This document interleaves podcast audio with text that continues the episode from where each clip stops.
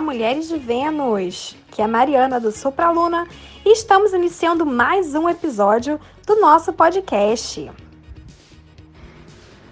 Esse podcast tem como objetivo falar de grandes mulheres que passaram pela nossa história, pela nossa ciência, e falar dessas mulheres que deixaram aí pra gente um enorme legado pra nossa história, né? Uma enorme contribuição para nós.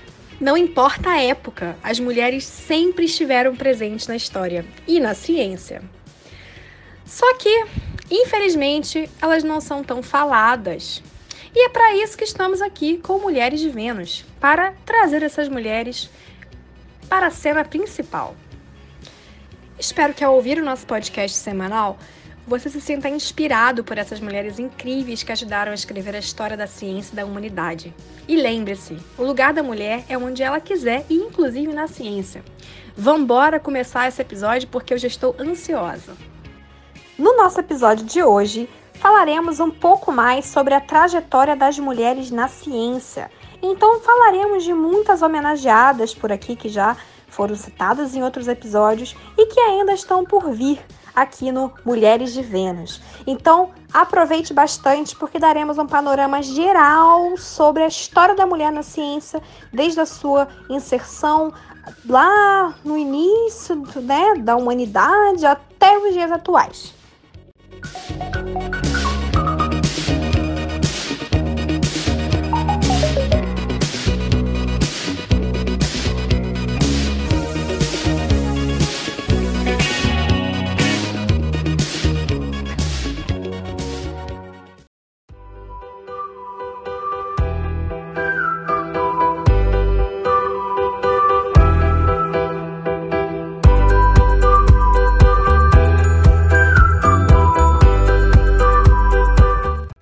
Galera, tudo bom? Eu sou a Débora. Não sei se vocês já me ouviram falar um pouquinho no podcast anterior.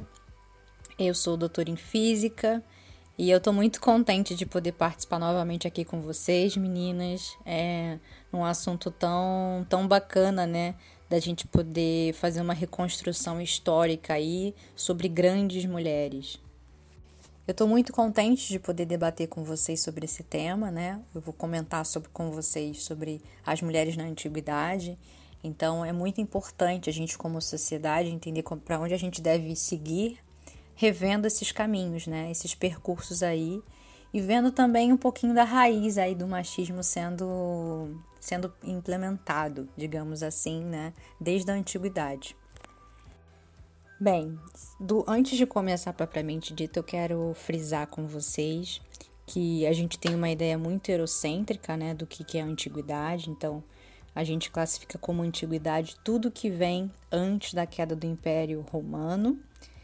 E também frisar com vocês que a mulher ela é uma construção social, Bem, não sei se a maioria pensa um pouco assim, mas quando a gente ouve falar sobre mulheres na antiguidade, geralmente vem umas imagens, né, de mulheres do Oriente, mulheres do Egito, e pouco se fala, pouco se debate, né, sobre as mulheres na Grécia antiga. A gente acha muito que as mulheres na Grécia antiga não tinham voz, né? A gente tem uma visão é, com uma perspectiva machista eu, quando estava estudando sobre o tema, eu entendi que muito dessa visão machista que é depositado na antiguidade é devido à nossa sociedade atual, que na verdade é, muitos pesquisadores, né, eram homens de elite, então tinham essa visão já enraizada do machismo e acabou se fazendo um estudo com essa perspectiva.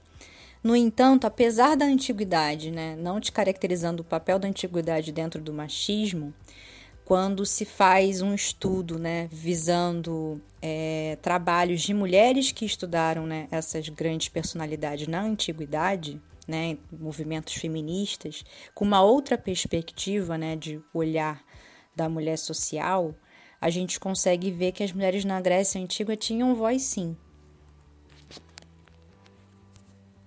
Bem, por que, que eu quis frisar né, que as mulheres da Grécia Antiga tinham voz? não são, eram todas as mulheres que tinham voz, a gente tinha aí caracterizações de mulheres espartanas da, da Esparta e mulheres atenienses, né, mulheres de Atenas. As mulheres de Atenas eram diferentes, né, tinham um tratamento diferente das mulheres espartanas, era uma outra cultura de mundo, né, como a gente sabe, é, Atenas e Esparta eram dois polos né, arco-inimigos, assim, polos muito opostos. E as mulheres espartanas, elas tinham treinamento militar, tá? É, diferente das mulheres atenienses. Por que, que as espartanas tinham treinamento militar? Elas tinham o papel de defender a cidade, defender os filhos, é, enquanto seus maridos fossem trabalhar, né? Fossem lutar fora. E as mulheres de Atenas já não. Bem, e o que, que eu estava é, me surpreendendo né, dentro dos estudos é que tinha essa diferença das mulheres atenienses e elas eram muito vistas né, apenas como como parte da reprodução social, né, pensando-se na, na parte da reprodução, elas não tinham cidadania completa, mas, no entanto, se, eu, eu vi fontes né, que diziam que elas desempenhavam alguns papéis políticos também. Elas desempenhavam papéis na Assembleia. Apesar de elas não votarem, elas tinham um papel também político. Tem uma passagem de Platão é, no livro, no quinto livro da República, que ele evoca o pensamento dele sobre sociedade ideal. E a passagem é a seguinte: Não há nenhuma atividade de um Estado que pertença a uma mulher porque ela é uma mulher, ou a um homem porque é um homem. Ao contrário, as aptidões naturais são igualmente distribuídas pelos dois sexos, e é próprio da natureza que a mulher, assim como o homem, participe em todas as atividades, ainda que em todas seja mais fraca que o homem. A gente consegue visualizar aí uma, uma, uma visão machista, né? Que ele comenta, né? Da, apesar da mulher ser mais fraca que o homem, né? Em todas as atividades.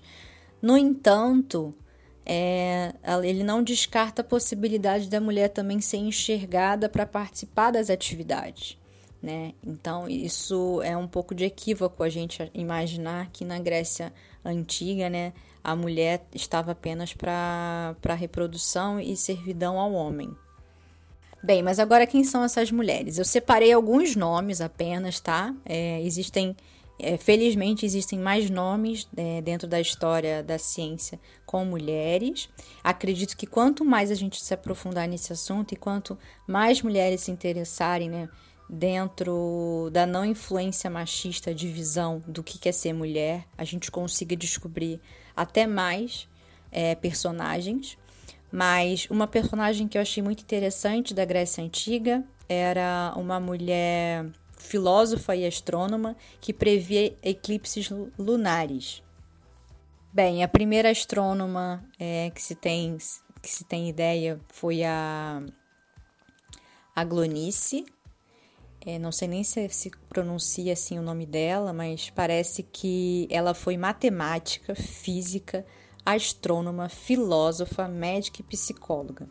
Ela fez diversos trabalhos importantes é, um dos mais importantes que, trabalhos que, que eu vi falar foi o trabalho do Teorema do Retângulo do Ouro, Teoria dos, dos Números, Construção do Universo, Cosmologia e a Vida de Pitágoras. Olha só, não é nada mais nem nada menos, né? Que uma grande, grande figura aí da Grécia Antiga. Bem, mas duas figuras também é, bem interessantes também na Grécia, assim, falando bem superficialmente, não vou entrar em detalhes, foi a Agnótice, que ela foi a primeira mulher a exercer legalmente a sua profissão em Atenas, e a Temistocleia, que foi uma filósofa matemática e inclusive foi mestra de Pitágoras. É, então são, duas figuras também importantes né, para a gente ter em mente quando a gente lembra aí de Grécia Antiga. Gente, eu queria comentar com vocês sobre as mulheres na Mesopotâmia, mas infelizmente é, os estudos, as fontes são muito fragmentadas, são muito diferentes. Tem umas histórias muito descontínuas sobre essas mulheres. É, muitos especialistas dizem que existem mais de um milhão de tabuímas para se estudar, né, para poder responder diversas perguntas que se tem sobre esse tipo de civilização, né, na, na verdade sobre esse tipo de sociedade, né, sociedades mesopotâmicas. E eu vou me restringir a três figuras principais nessa chave da história. Bem, a primeira figura que eu queria compartilhar com vocês é a Inheduana. Desculpa a pronúncia, não sei nem se é assim que se pronuncia o nome dela, mas foi uma figura muito ilustre. Ela foi conhecida como a primeira escritora conhecida da história. Ela era uma poeta e filósofa suméria. Ela viveu na época do rei Sargão o Grande. É, também não conhecia esse rei, mas ela tinha uma responsabilidade de manter a estabilidade no Império de Sargão. E ela tinha grande destaque porque ela criava poesias, ela fazia orações, ela, ela cantava alguns hinos e as suas composições parece que influenciaram e inspiraram orações e salmos da Bíblia em hebraico e hinos também lá na Grécia. Uma outra figura importante é a Samuramati. Ela foi uma mulher que governou o Império Assírio depois que o marido morreu. E ela é relembrada como uma mulher muito excepcional, da forma de ser muito energética e poderosa. Existe uma lenda por trás é, do governo dela, que existe uma lenda da rainha né, que mandou construir os jardins suspensos da Babilônia. Mas diz que ela é uma pessoa histórica por trás dessa lenda. Bem, uma, uma outra figura que eu achei muito interessante, no entanto, não se sabe ao certo o tipo de, de posição social que ela tinha, mas ela gozava muito, ela gozou provavelmente de uma grande autonomia, um destaque muito social da época, foi a Puab. É, a gente se escavações encontraram o túmulo dela com uma sepultura privada que estava dentro do cemitério real e continha as pertences pessoais, além de serviçais que acompanhavam no ritual funerário. Ela foi enterrada com 23 criadas, quatro mulheres arpistas e cinco soldados. E além disso, existia uma carruagem decorada com cabeças de leoas de prata puxada por dois bois.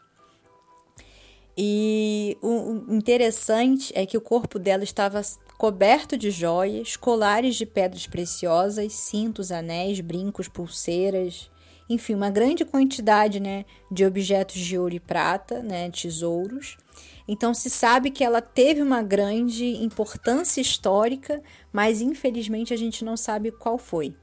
Então tá aí, né, é, um dos motivos da gente não perder a vontade de desenterrar essas, essas figuras, esses personagens ícones aí da história, né?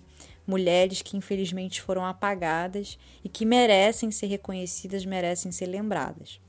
Então ela é conhecida como a rica senhora de Ur, né? Que era, que era o lugar que ela viveu, Ur, mas não se sabe ao certo é, o, qual, qual foi o qual foi o grande legado dela em si para a sociedade da época. Bem, agora eu vou comentar com vocês sobre a parte da história que vocês acho que talvez se identifiquem mais ou conhecem um pouco mais, que é a parte né, sobre o Egito antigo.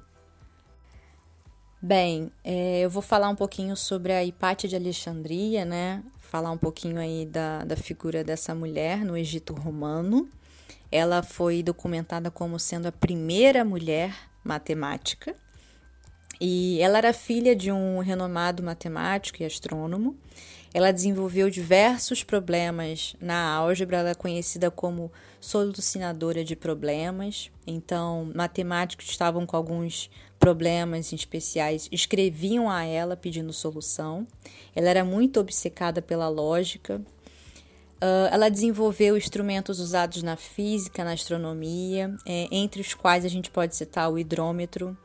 Outra parte muito interessante também da vida dela é que ela comentou né, diversos problemas matemáticos clássicos, inclusive é, falando de Ptolomeu. Ela escreveu um tratado sobre Euclides, mas infelizmente ela teve uma uma morte muito trágica, né?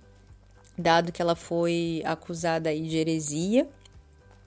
E na época ela foi arrastada em plena praça por um bando de cristãos, foi levada até a igreja, foi cruelmente torturada até morrer e depois teve o seu corpo lançado em uma fogueira, tá? Então é importante frisar aí é, também né, a, a, morte dessa grande, grande mulher aí, que foi uma morte horrível, dadas as condições da época, né? Desse, desse ataque aí sobre a heresia, né? Sobre mulheres praticarem a heresia. Desculpa aí, gente, o pronunciamento dessa, dessa figura aí. É, o nome dela é Hatshepsut. Eu não sei se é assim que se pronuncia, mas foi uma grande faraó e eu vou comentar um pouquinho sobre a história dela com vocês. Ela foi a única mulher que governou sozinha como faraó. Gente, é, eu achei muito interessante a história dela, porque na verdade ela era filha de um faraó, só que depois da morte do pai, ela não pôde assumir né, como rainha do Egito, devido às políticas é, machistas em que mulheres não poderiam, não poderiam governar. Então, ela teve que se casar com o afilhado dela mais novo para poder governar. E ela planejou um golpe de Estado que eu achei super interessante, onde ela se disse filha do deus Sol e não do, do, do pai dela, né, o antigo faraó. Ela se diz que ela era, na verdade, filha do Deus Sol.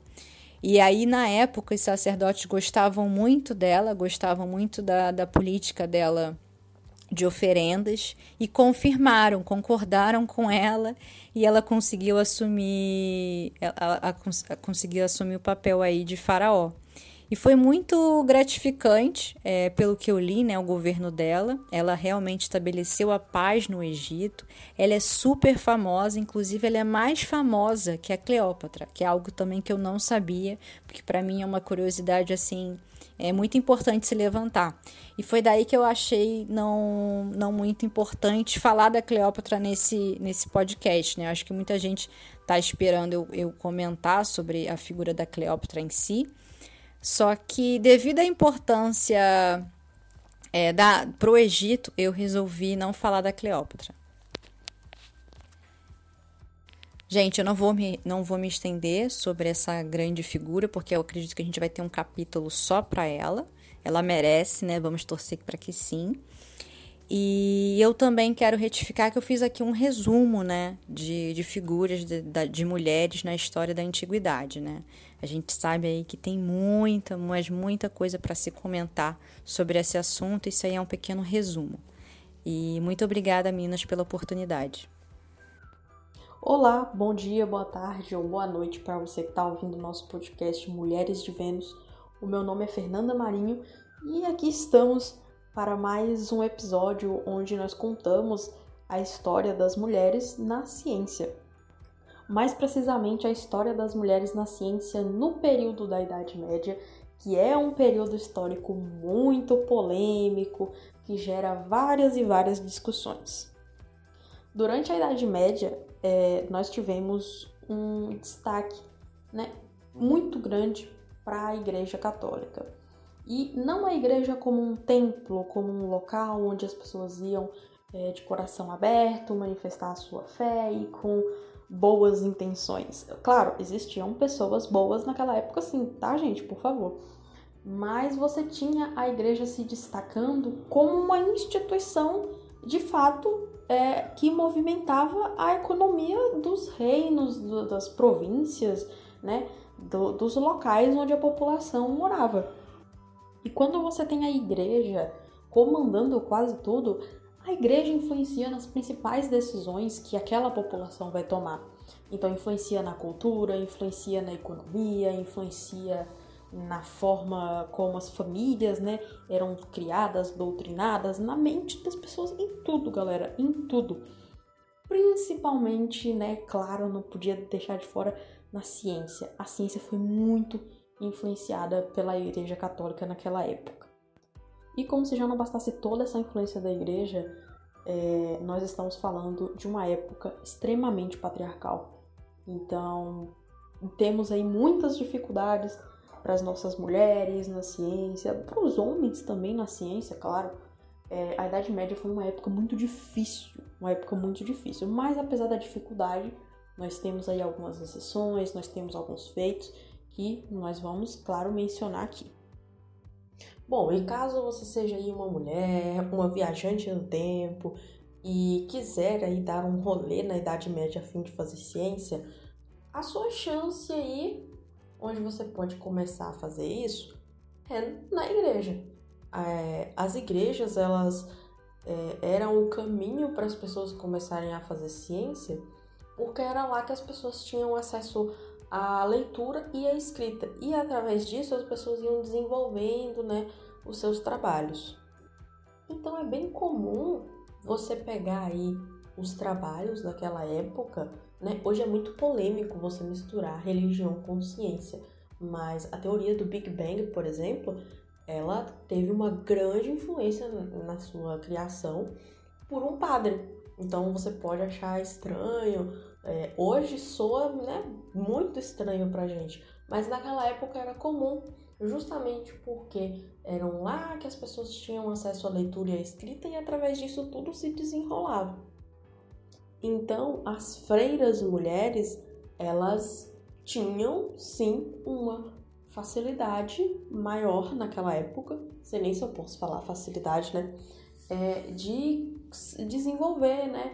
Algumas algumas pesquisas, alguns trabalhos. Lembrando que quando a gente fala pesquisa, trabalho, não é aquela coisa que a gente está acostumado né, na nossa cabeça. Ai, uma pesquisa, ah, na igreja católica vai ter um laboratório. Não, gente, é uma coisa muito sucinta, entendeu? Lá você simplesmente tem acesso à leitura e à escrita e entende aí sobre a formação da igreja e os ensinamentos lá da teologia, e através disso que você vai buscar, que você vai ter um interesse pela ciência, coisa que nem todo mundo tinha na época. Então, quando a gente fala pesquisa, trabalho, né, é uma palavra até forte, porque lá naquela época as coisas caminhavam bem devagar.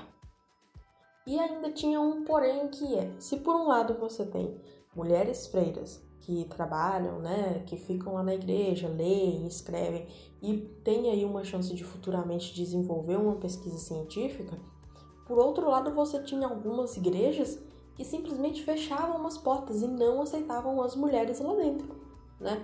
Temos aí o, o, os dois lados. E aí, lá no século XI, começaram a surgir as primeiras universidades daquela época. E não surpreende ninguém que eles excluíram boa parte das mulheres. Mas, né, tudo, tudo que a gente for falar da Idade Média, a gente vai ter um lado, a gente vai ter um lado, né, rígido, extremo, que proíbe tudo, mas a gente sempre vai ter uma exceçãozinha, e é isso que é legal de estudar na Idade Média. Então, a exceção nesse caso são as universidades italianas. É, elas foram bem mais avançadas em relação às outras, em relação a aceitar que as mulheres estudem lá, né? Elas eram bem mais liberais. E aí vamos dar um destaque aí para a Universidade de Bolonha, que desde o seu início permitiu que as mulheres participassem das palestras e se engajassem lá dentro. A gente tem um nome, né, é, muito importante para falar, que é da médica Tortula di Ruggiero. É uma médica, é, era uma médica italiana. Não sei se eu pronunciei certo, se tem alguém aí que está ouvindo esse podcast que fala italiano, vai me corrigir aí em casa. Mas é, ela foi uma médica que estudou na Universidade de Salermo, também na Itália. E ela ocupou é, a, a cadeira lá na confederação, não sei nem se é esse o nome, mas lá entre os, os professores, entre a classe lá alta da, da universidade, ela ocupava uma cadeira nesse lugar, ela ministrava as aulas para as mulheres nobres, né, influentes daquela época que, é, que era um grupo muito seleto de mulheres, tá? Né? Infelizmente não era uma coisa assim abrangente para todo mundo. Era só quem tinha din-din mesmo que podia participar. E aí esse grupo de, de mulheres ficou conhecido como Senhoras de Salermo. Então quem é, ter mais dúvidas, quem tem interesse em pesquisar, Senhoras de Salermo. Vai ter muita informação bacana. E sempre quando a gente fala, né, de Idade Média, é, já vem logo na cabeça das pessoas as guerras, né, o estilo de vida de Game of Thrones e coisas do tipo. E realmente é, teve muitas guerras naquela época, teve mulheres, claro, influentes nas guerras daquela época. Acho que o exemplo mais clássico que todo mundo deve conhecer é Joana d'Arc. É, e uma coisa interessante, é que talvez algumas pessoas não saibam, é como o cristianismo, a religião, estava imensamente ligado a tudo, quase tudo que as pessoas faziam. Né? Joana d'Arc, inclusive, ela usou como base é, uma profecia que ela disse ter, que meio que elevou a moral dela diante dos homens daquela época. Né? Os homens daquela época eles não contestavam nada que vinha com a ideia de a vontade de Deus, isso e aquilo, sabe? Então, muitas decisões, muitas coisas aconteceram com as mulheres nessa perspectiva. E aí a referência que os caras tinham para julgar as mulheres era a referência bíblica. E aí é uma coisa interessante, porque as mulheres elas sempre eram vistas como dois extremos. Elas nunca eram vistas né, pelo caminho do meio. Então, ora é, a população, né, as leis julgavam as mulheres como pecadoras que corromperam Adão, que trouxe a discórdia para o mundo, né, como a Eva na cabeça deles. E ora elas eram tratadas como imaculadas, né, a Virgem Maria, toda essa perspectiva de santidade. Então, né, nenhum dos extremos é legal, galera, porque isso traz muito, isso trouxe muita morte, isso foi muito ruim, né, para as mulheres naquela época, né? Elas sempre vistas como dois extremos e nunca é legal a gente seguir pelos extremos. E aí você tinha mulheres, por exemplo, que tinham conhecimento muito grande da medicina. Por mais que fosse uma medicina natural, né, tinham conhecimento muito grande das ervas, dos chás. E aí essas mulheres, elas curavam muitos, muitos ferimentos de guerra. E a galera parecia, né? parecia não agradecer muito bem. Como é que eles agradeciam? Achava que era feitiçaria e queimavam as mulheres na fogueira. Isso é muito triste. E outra coisa que eu quero chamar a atenção aqui, galera, é que naquela época as mulheres elas nem respondiam judicialmente por elas. Por exemplo, é, acontecia é, um crime ou um atentado, é, em, é, tanto no caso da mulher cometer o crime ou no caso da mulher sofrer esse crime, quando o caso ia né, para o tribunal, hoje como a gente conhece, é, é, a mulher não ia sozinha. Por exemplo, o homem não, ele ia resolver o problema dele sozinho. Quando era com a mulher, o marido dela ia como responsável. Então ela não tinha autonomia para ir sozinha. Ela não tinha autonomia para falar, para se defender. Era tudo o marido. E uma coisa muito triste que acontecia naquela época era que se a mulher ela foi julgada, ela ia né, a julgamento por ter sofrido um estupro. Aquilo era vergonhoso para o marido dela era vergonhoso porque na cabeça deles foi a mulher que provocou, na cabeça deles. Então acontecia deles abafarem muito esses casos. E hoje, gente, pleno século XXI, é, ainda tem pessoas que reproduzem esse tipo de pensamento, que acham que ah, a mulher foi estuprada porque ela provocou o cara, porque ela quis, porque isso, porque aquilo. Gente, não existe isso. Pelo amor de Deus, isso é coisa literalmente de idade média, né?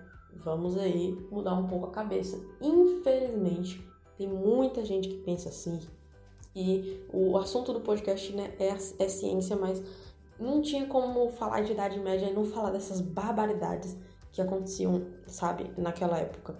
Nós tivemos coisas boas na ciência, claro, mas muita coisa ruim, muito sofrimento. Foi uma época difícil, sabe? Você não podia contestar nada. E hoje, assim, nós vivemos em um mundo onde nós podemos, sabe, expressar nossa opinião.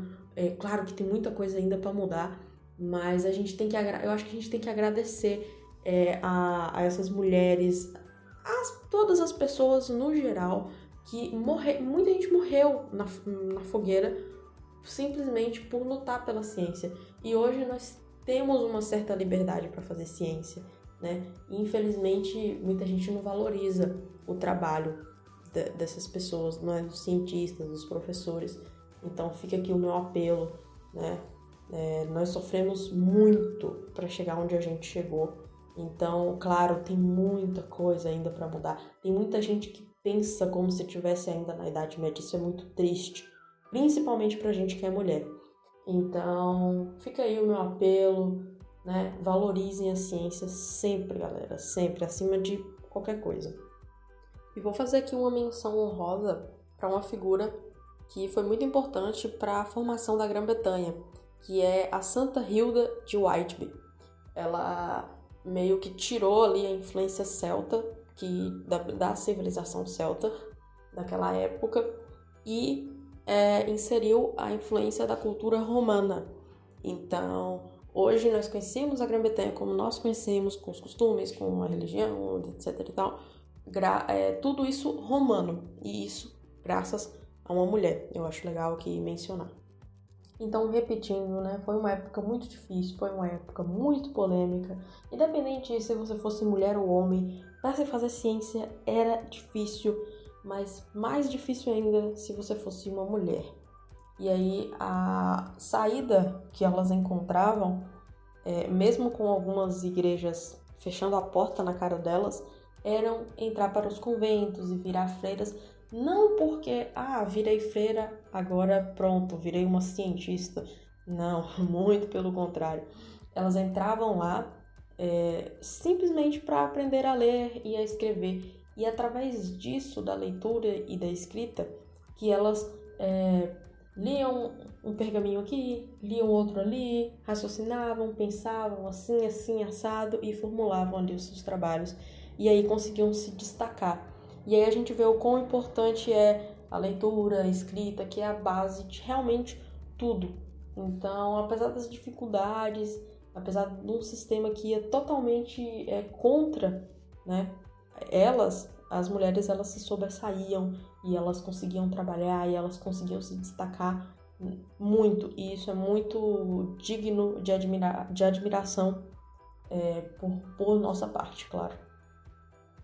Oi, pessoal, eu me chamo Larissa, sou do Clube da Astronomia Vega e estou muito feliz em participar de mais um episódio especial do podcast das Mulheres de Vênus, dessa vez falando sobre a história das mulheres na ciência é, como um todo, né? Entre os séculos 16 e 18 aconteceu a Revolução Científica, onde a ciência foi separada da teologia e passou a ser um conhecimento mais estruturado e prático onde os conhecimentos só eram considerados corretos depois que, que eram confirmados pela experiência e razão, surgindo assim o um método experimental é, ou método científico. Os eventos que marcaram a Revolução Científica no início do século XVI foram a publicação das obras Das Revoluções das Esferas Celestes, de Nicolau Copérnico, e da Organização do Corpo Humano, por Andreas Vissalius além da publicação do diálogo sobre os dois principais sistemas do mundo de Galileu e o enunciado das leis de Kepler que impulsionaram decisivamente a revolução científica. E com essa revolução, a ciência mudou sua forma e sua função, é, passando a ser repensada nos moldes na sua sociedade que estava é, emergindo nessa época. E os objetivos do homem da ciência e da própria ciência acabaram sendo redirecionados para uma era livre das influências místicas da Idade Média. E a partir daí se observa um verdadeiro entusiasmo pelas descobertas e invenções recentes, é, onde foram multiplicados os cursos sobre as novas ciências. E as mulheres participaram ativamente desse movimento, o que despertou, obviamente, as críticas de diversos autores. Jackson Spivogel fala sobre isso no capítulo 16 de sua obra Uma Breve História da Civilização Ocidental, onde ele diz, aspas, os cientistas do sexo masculino usaram a nova ciência para propagar a visão de que as mulheres eram por natureza inferiores e subordinadas aos homens e adequadas a desempenhar um papel doméstico como mães. Fecha aspas. Apesar das críticas, a noção de que os defeitos atribuídos às mulheres vêm da carência e da educação que recebiam é, vai conquistando mais adeptos a essa é, teoria, né?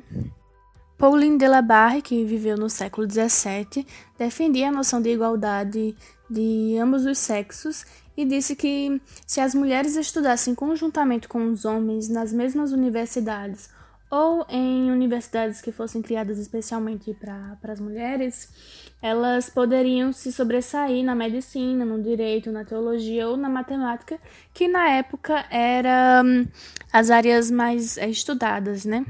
E disse também que as mulheres são imaginativas engenhosas e por isso têm uma grande predisposição para as ciências.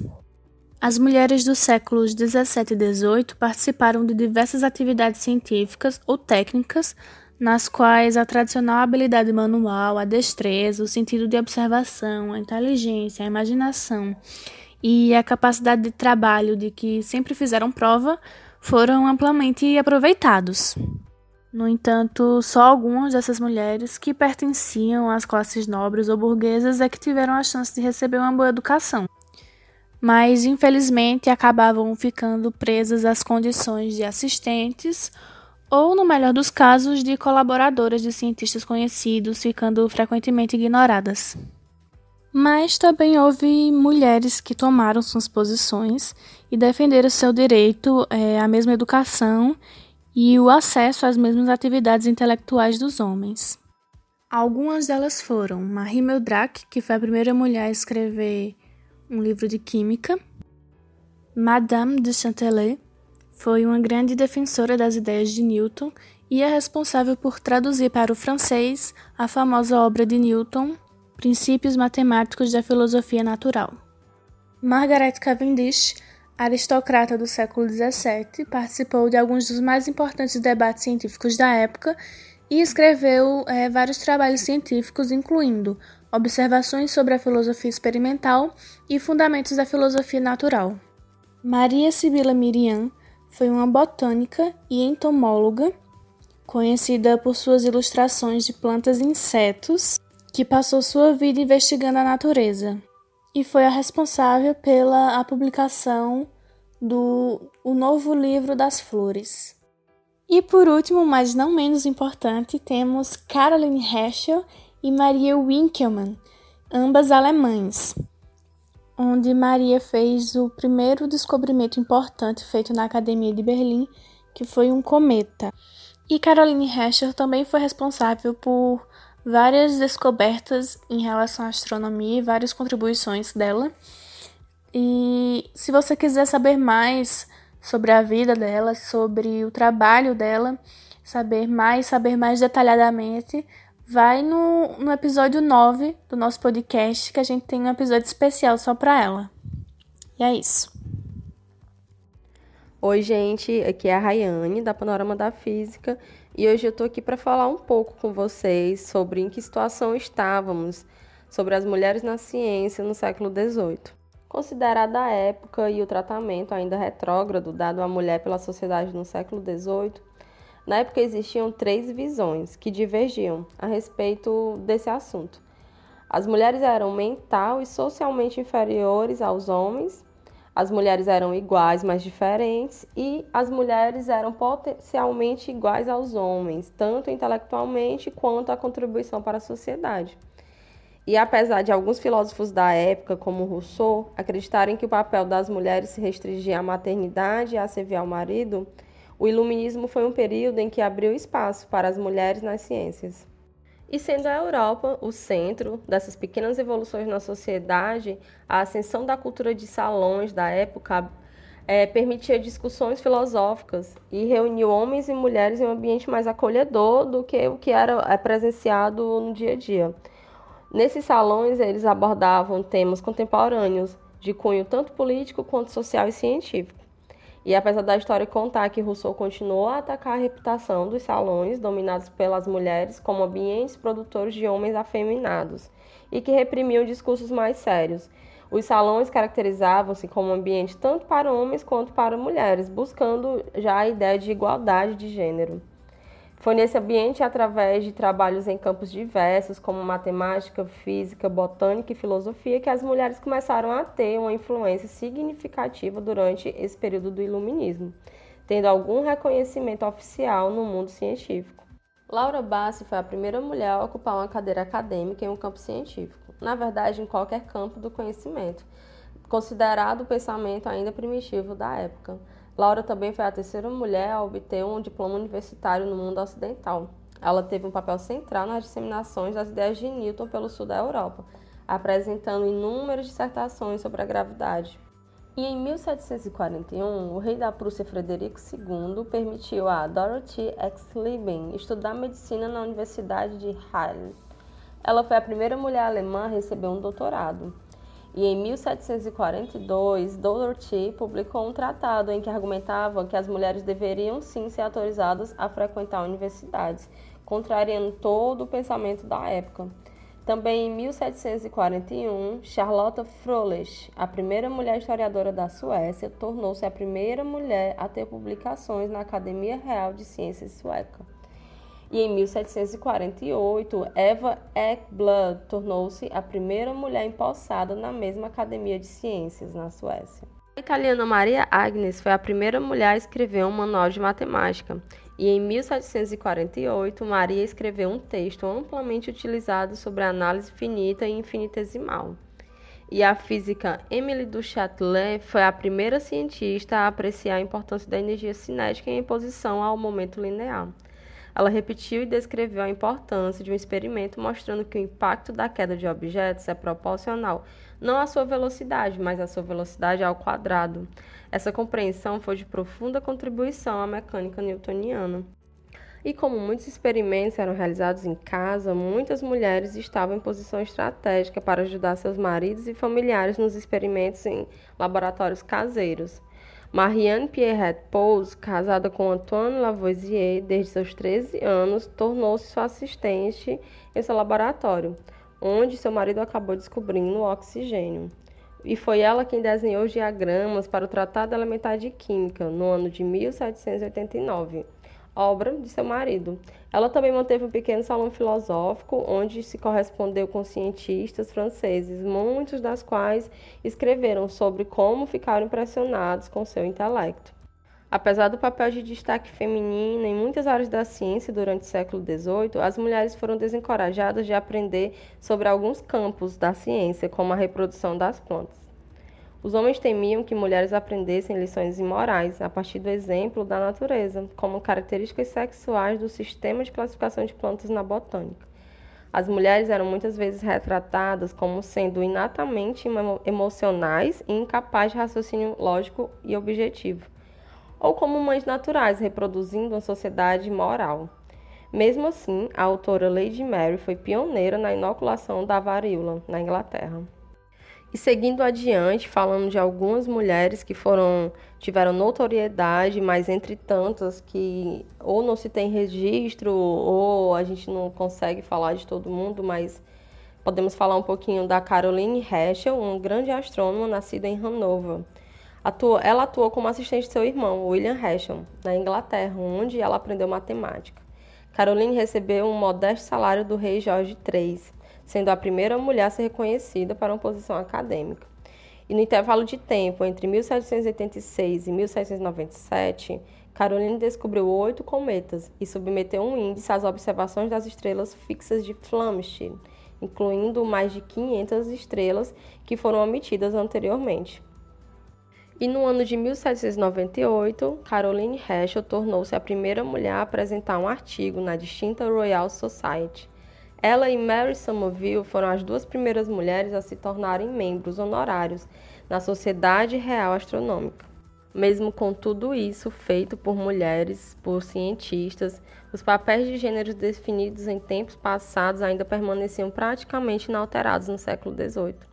Muitas mulheres protagonizaram grandes avanços na ciência, seja por intermédio de Emily Duchatel, ao traduzir a obra Princípio de Newton, ou de Caroline Herschel, a astrônoma que descobriu oito cometas. As mulheres fizeram grandes avanços em direção à igualdade de gênero nas ciências e contribuíram para que em tempos posteriores, seja no século XIX ao século XX, continuasse esse processo de desconstrução Olá, mulheres de Vênus, Mari do Supraluna aqui, e feliz de poder participar desse episódio falando aí sobre as mulheres na ciência, dando um panorama mais geral da trajetória. Eu vou falar um pouquinho da, das mulheres na ciência no século XIX, mas na Europa, né? Nessa época era um tanto complicado, né? A ciência ainda era considerada uma profissão muito amadora, né, durante essa primeira parte do século XIX. E as contribuições de mulheres científicas né, foram muito limitadas né, pela exclusão da, da produção científica feminina da sociedade. Então, nessa época, as mulheres tinham as contribuições, mas elas eram excluídas da sociedade. E aí elas começaram a ser mais reconhecidas nessa, nessa sociedade acadêmica né, e científica através de sua admissão nas sociedades eruditas nesse período, né? Então, é, tinham sociedades de astronomia, enfim, entre diversas áreas, e as mulheres só tinham o reconhecimento delas a partir dessas sociedades. Vou ressaltar aqui a cientista escocesa Mary Somerville, né, que vamos falar dela mais adiante, que ela realizou vários experimentos em magnetismo e inclusive publicou né, artigos sobre isso. E um deles estava, é, foi nomeado como as propriedades magnéticas dos raios violetas do espectro solar. E ela realizou esse trabalho na Sociedade Real de Astronomia, na Real Sociedade Astronômica, em 1826. E ela foi a segunda mulher a conseguir fazer isso. Ela escreveu diversos textos na área de física, astronomia, é, geografia, matemática, e ela defendeu com unhas e dentes a educação para mulheres. E também nós temos a nossa querida Caroline Herschel, que a gente também já falou sobre ela no, nos episódios de Mulheres de Vênus. Se você não ouviu, corre lá. Elas duas foram as primeiras mulheres eleitas como membro honorário da Real Sociedade Astronômica na época. Então foram duas figuras importantíssimas num século onde as mulheres eram completamente excluídas da sociedade é, acadêmica, né? Do mundo acadêmico e científico. Então, pessoal, nós temos a Ada Lovelace, né? Agora a gente falou sobre Ada Lovelace no primeiro episódio do, do, da série da Mulheres de Vênus, do podcast. Se você não ouviu, corre lá para ouvir que ela tem uma história incrível.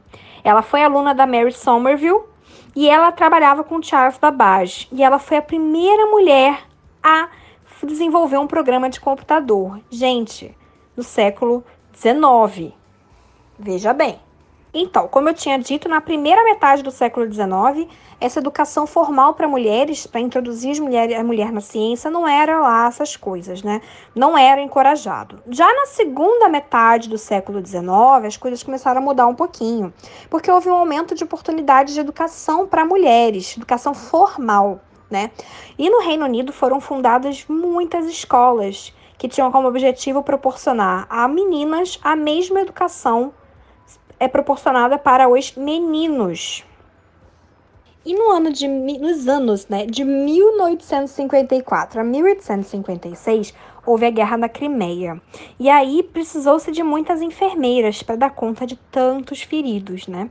Então os trabalhos da Florence Nightingale foram reconhecidos nesse momento, né? E aí começou-se uma formação, uma educação formal para enfermeiras nesse período, né? Então, é, a, a Florence, né, ela foi pioneira na saúde pública. Então, ela foi muito importante, né? Nós temos também James Berry, que se tornou a primeira mulher britânica a obter uma qualificação médica em 1812, se passando por um homem. Olha que, olha que coisa, para ela conseguir um espaço, ela teve que se passar por um homem, vê se pode.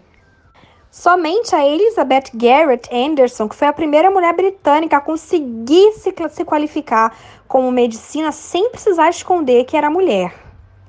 Por isso, a Garrett, né, a Elizabeth Garrett, fundou a primeira escola de medicina do Reino Unido para formar mulheres. Agora, vou falar de Anne Scott, que foi a primeira astrofotógrafa que nós tivemos. Ela foi pioneira em fotografia astronômica, especialmente de manchas solares. Olha que orgulho, eu falo isso porque eu amo astrofotografia, né? E você vê que é, lá atrás isso já era feito, né? E ela é graduada em matemática, a Anne Scott, e ela foi é, contratada é, primeiro para ser assistente do Edward Walter, foi, depois ela virou chefe de departamento solar no Observatório de Greenwich. E eles trabalhavam juntos na observação de manchas solares e aprimoravam cada vez mais técnicas para fotografia solar. E acabaram se casando em 1895. E, gente, ela projetou uma pequena câmera portátil grande angular com uma lente de 1,5 polegadas de diâmetro, isso é 38 milímetros. E aí eles viajaram para a Índia e ela conseguiu as primeiras fotografias da coroa solar durante um eclipse. E eles juntos foram capazes de mostrar que regiões específicas da superfície do Sol eram fontes de tempestades e que o Sol não irradiava energia uniformemente para o espaço. Olá, mulheres de Vênus! Olá a todos que nos escutam. Hoje esse podcast está recheado de informações históricas extremamente importantes para que a gente compreenda mais é, a participação, a inserção e toda a luta das mulheres na ciência. Vocês já devem ter ouvido coisas fantásticas, aprendido milhões de coisas interessantes sobre essa, essa luta diária né, que as mulheres travam para que possam ser reconhecidas nessa, nessas carreiras científicas. E eu vou trazer para vocês alguns dados sobre uma época e um local não muito propício para as mulheres uh, florescerem como trabalhadoras na área científica. E esse momento é o século XIX e o local é os Estados Unidos. Uh, não é um, como eu disse, não é o melhor lugar e a melhor época para que a gente ache registros é, de mulheres dedicadas à ciência. Registros, não estou dizendo que não existiram, mas foram poucos registros e tem mais ainda, gente. Nessa época, tanto nos Estados Unidos quanto na Europa, a gente vai achar vários é, escritos uh, científicos assinados por homens, mas que na verdade são pseudônimos de mulheres, que se não tivessem feito dessa forma, não seriam publicados. Bom, então eu vou trazer para vocês uma personalidade bem interessante que é a Maria Mitchell. É... Ela foi a primeira mulher astrônoma profissional dos Estados Unidos. E ela viveu ali pleno século XIX, uh, eh, nasceu em 1818 e morreu em 1889. E a grande, o grande feito dela é que ela achou né, um cometa, que ficou conhecido como o cometa da senhora Mitchell. E o nome oficial do cometa é C 1847T1, foi descoberto em 1847, e ela ganha uma medalha de ouro uh, por essa descoberta, mas ela ganha uma medalha de ouro pelo rei Frederico VI da Dinamarca. Então, uma astrônoma profissional americana sendo reconhecida num país europeu. A gente não precisa nem falar que além das dificuldades, né, a, apesar das dificuldades, a Europa ainda estava um pouquinho na frente nesse reconhecimento de mulheres uh, fazendo descobertas científicas.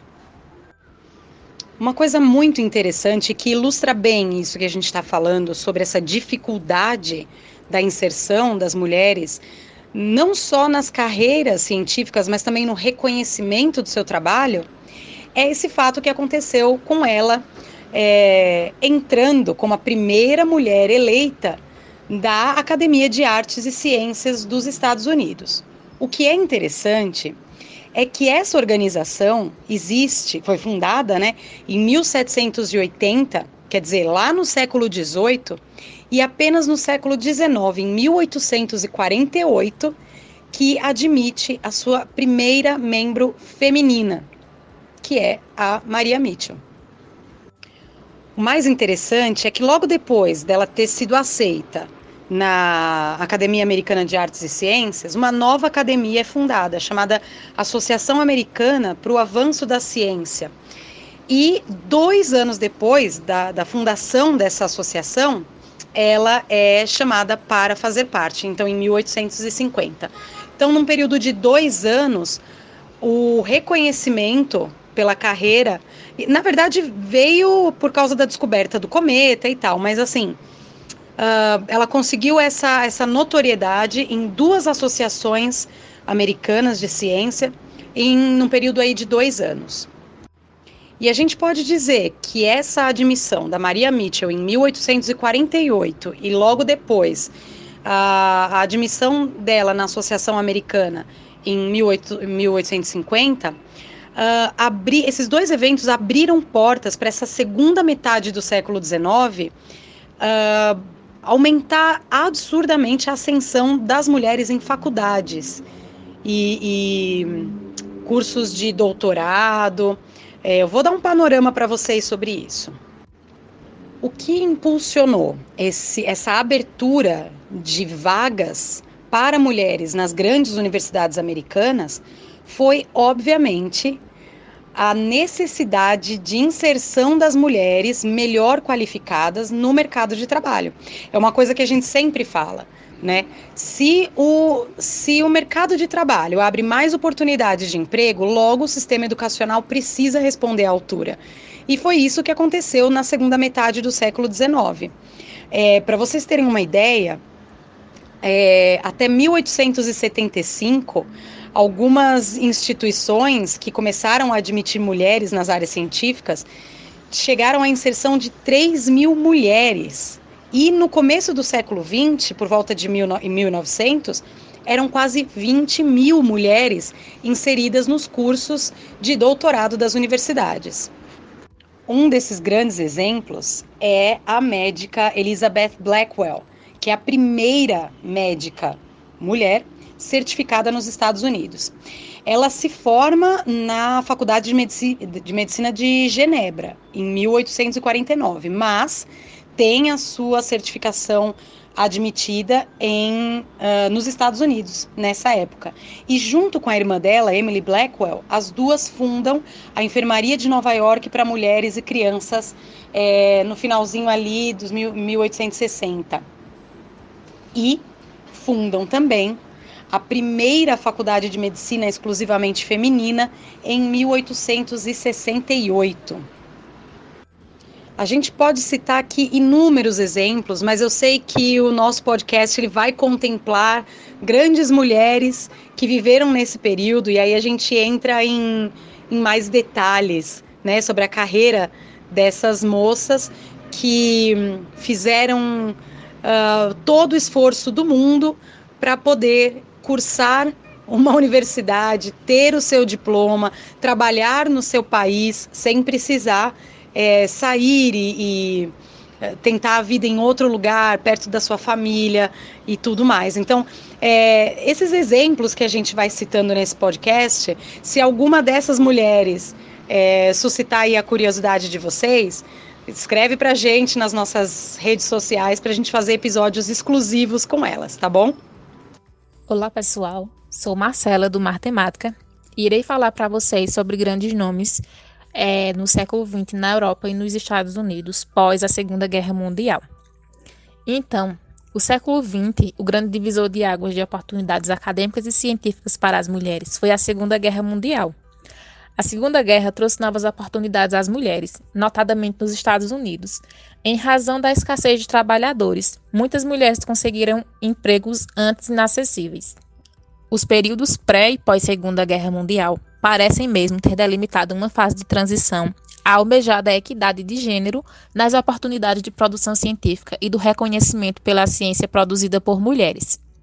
Por exemplo, a bioquímica tcheca, radicada nos Estados Unidos, Gerd Korn, que ganhou o Prêmio Nobel de 1947 por descobrir o mecanismo pelo qual os músculos transformavam glicogênio em ácido lático e posteriormente a energia era armazenada, sofreu muito preconceito por ser mulher ao chegar nos Estados Unidos em 1922, passando por sérias dificuldades em conseguir postos de trabalho. Em 1931, a Universidade de Washington ofereceu cargos a ela e a seu marido, mas seu salário era muito menor que o do marido. Na era pós-guerra, tanto nos Estados Unidos como na Europa, cresceu muito o número de mulheres cientistas de renome, e grandes descobertas e feitos científicos foram encabeçadas por mulheres. Françoise Barré-Sinoz teve trabalho fundamental na identificação do HIV como agente causador da AIDS. A astrofísica inglesa Margaret Burbidge fez contribuições notáveis para a teoria de quasares, para medições da rotação e massas de galáxias, e para a compreensão de como elementos químicos são formados nas, nas profundezas das estrelas através da fusão nuclear. Rosalind Franklin, química e cristalógrafa, ajudou a elucidar as estruturas delicadas do carvão, do grafite, dos vírus e do DNA. Em 1953, fotografou o DNA e seu trabalho foi a base fundamental para que Watson e Crick formulassem o modelo espiral da estrutura do DNA. Rosalind Franklin dá seu nome à sonda que explorará Marte em 2021. Jane Goodall, maior especialista em chimpanzés do mundo.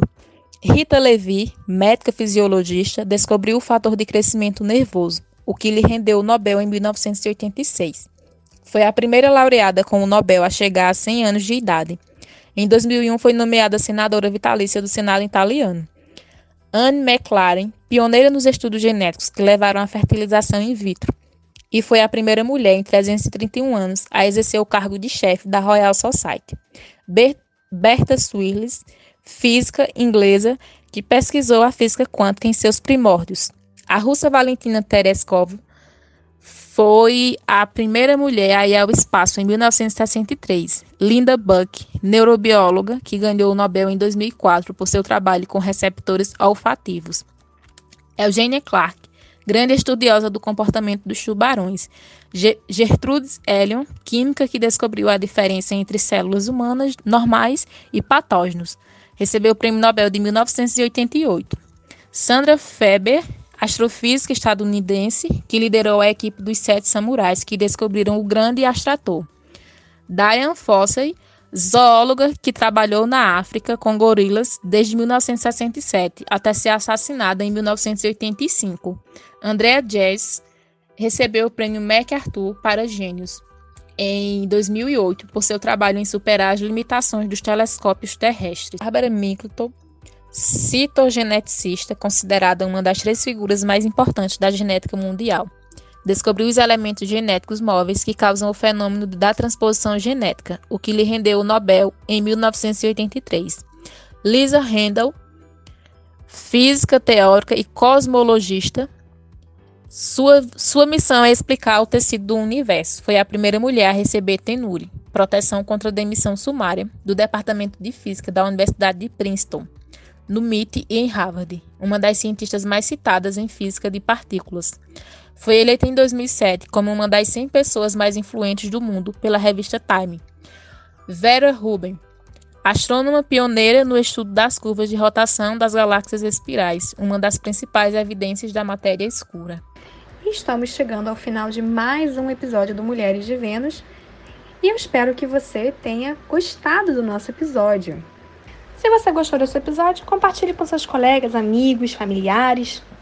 É importante que a história dessas mulheres não passem despercebidas pelo nosso dia a dia. Vamos fazer a produção científica e a história dessas grandes mulheres circularem por aí. Conto com vocês e até o próximo episódio.